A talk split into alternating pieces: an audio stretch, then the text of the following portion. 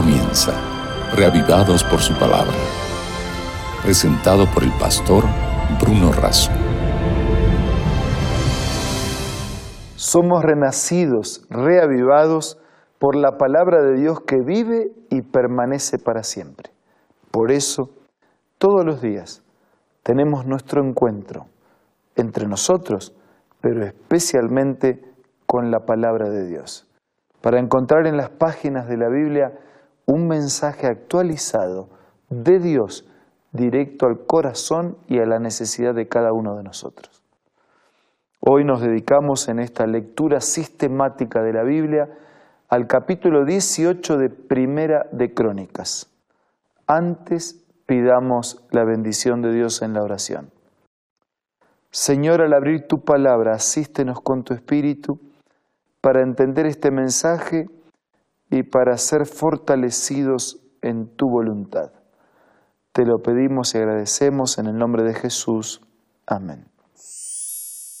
El capítulo 18 del primer libro de Crónicas es un capítulo de pocos versículos. Tiene 17 versículos.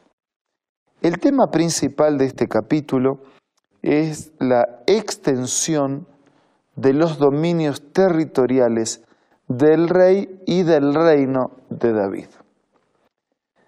Dios estaba dando fuerzas para que ellos se protegieran como pueblo frente a los enemigos que incluso atentaban con sus vidas.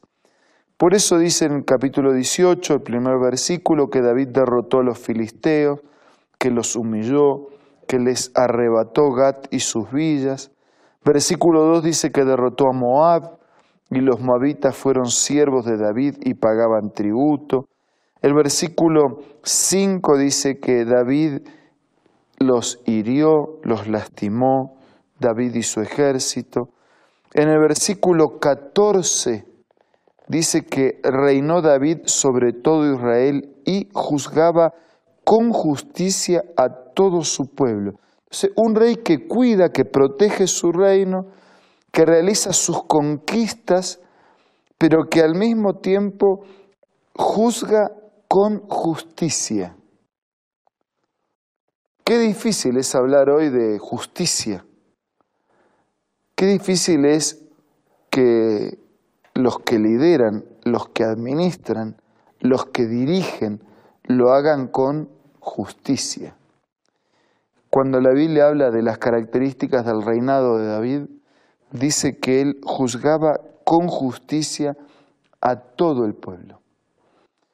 Las sociedades de nuestros días nos muestran otro cuadro de la justicia y de la forma en que somos administrados.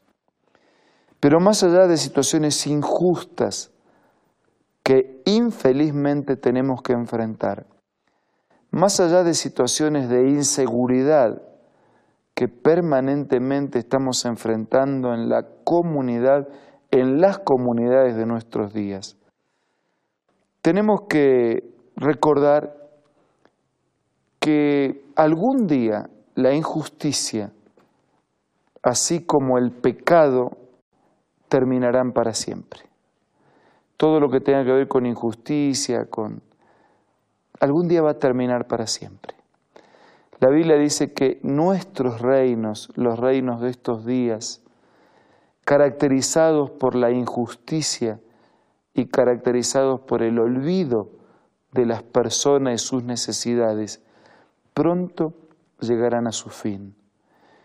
La Biblia nos dice que un día, un reino que no será el reino de David, sino que será el reino de Dios. Vendrá a la tierra, terminará con todos los reinos hechos por nuestras manos.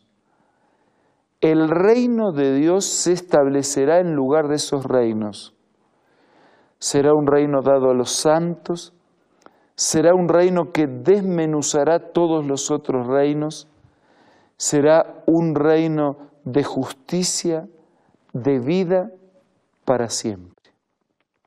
Quiere decir que mientras enfrentamos hoy las dificultades de una sociedad injusta, podemos tener la esperanza de que de aquí a poco el reino justo de Dios llenará toda la tierra, borrará definitivamente toda mancha, todo vestigio de mal, de pecado y de pecadores, y los santos recuperados, restaurados por la gracia de Dios, conformarán el nuevo reino de Dios para siempre.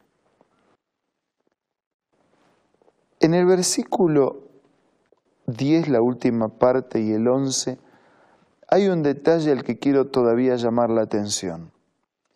Envió también toda clase de utensilios de oro, de plata y de bronce, los cuales el rey David dedicó a Dios junto a la plata y el oro que había tomado de todas las naciones de Don, de Moab, de los hijos de Amón, de los filisteos y de Amalek. Quiere decir que si él iba a la guerra en protección de los intereses de Dios y del cuidado de su pueblo, y obtenía botines, tesoros, él dedicaba de esos tesoros para Dios, para la casa de Dios, para las cosas de Dios. Es una manera de decir, bueno, de lo que yo recibo por, por bendición de Dios, reconozco que no es mi mérito, reconozco que no es solo por mi esfuerzo, por mi participación, es por la bendición de Dios, es por la ayuda de Dios, es por la presencia de Dios. Entonces le doy a Dios de lo que Él me da. Este es un principio que yo quisiera trabajar en el último tramo de nuestra reflexión en esta oportunidad. ¿Le damos nosotros a Dios de lo que Él nos da? Sí, sí.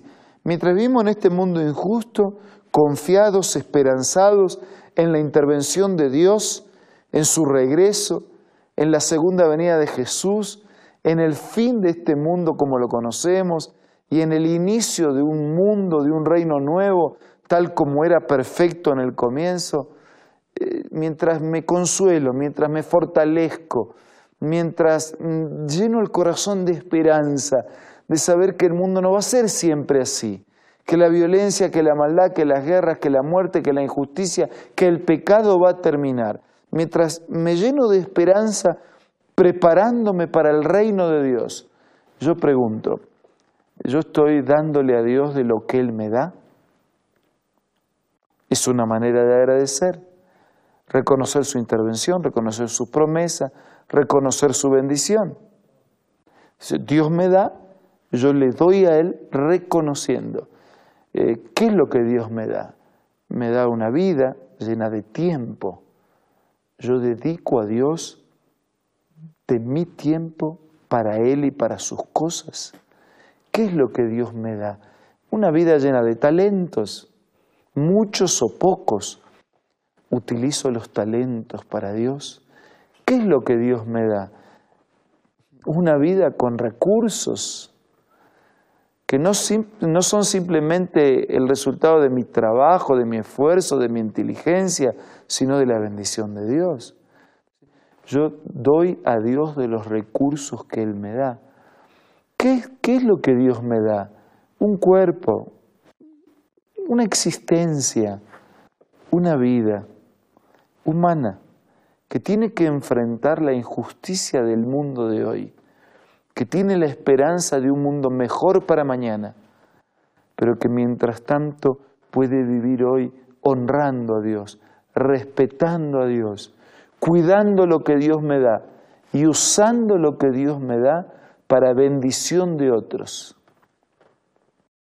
Amigo, en esta mañana usted puede agradecerle a Dios por lo mucho o por lo poco que usted tiene, pero también puede pedirle a Dios que le permita utilizar eso mucho, eso poco, para que sea bendición para pocos o para muchos. En el momento de silencio de nuestro programa vamos a presentar nuestra necesidad delante de Dios a través de la oración. Por favor, hágalo ahora. Padre nuestro que estás en los cielos, te damos gracias por todo lo que nos das. porque aún en medio de un mundo de injusticia, de dolor y de pecado, tenemos la esperanza que pronto tu reino cubrirá, reemplazará todo lo malo que hoy enfrentamos para que todo sea perfecto, bueno y para siempre. Y mientras vivimos con esta esperanza, preparándonos para ser parte de tu reino, te damos gracias por todo lo que nos das.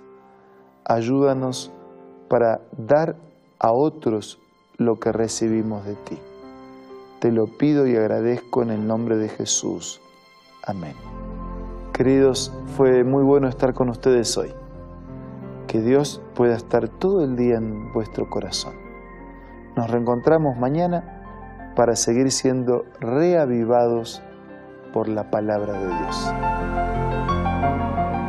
Esto fue Reavivados por su palabra presentado por el pastor Bruno Razo.